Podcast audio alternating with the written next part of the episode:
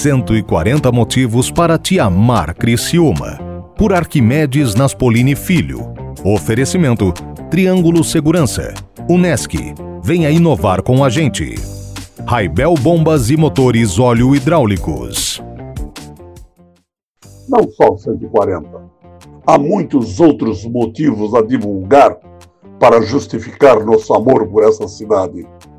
Eu amo Criciúma, por exemplo, pela história do único cidadão que foi proclamado governador civil e militar do sul de Santa Catarina. Parece meio estranho, certo? E é estranho mesmo.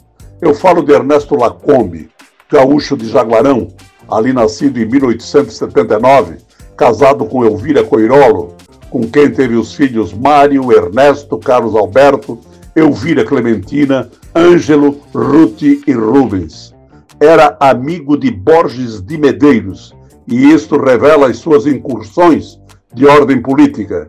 Veio para Santa Catarina em 1924 e foi residir em Tubarão. Convidado por Oswaldo Aranha, Batista Luzardo e Lindolfo Collor, dirigiu a campanha da Aliança Liberal a favor de Getúlio Vargas. Era 1929 e na Revolução de 30 em função de sua amizade com os políticos citados, foi designado governador civil e militar de Santa Catarina e estabeleceu seu governo na cidade de Jaguaruna. Foi ele que protagonizou a substituição do prefeito Marcos Rovares pelo nosso segundo alcaide, Cincinato Naspolini. Aqui em Criciúma, convivemos com o farmacêutico Dr. Ernesto e com o médico Dr. Ângelo Lacombe, ambos seus filhos, e esta história nos faz gostar ainda mais desta cidade. E amanhã eu publicarei outras razões que me levam a amar este orgulho de cidade que no dia 6 de janeiro completará 140 anos de existência. 140 motivos para te amar Criciúma.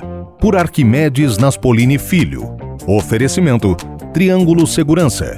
Unesc. Venha inovar com a gente.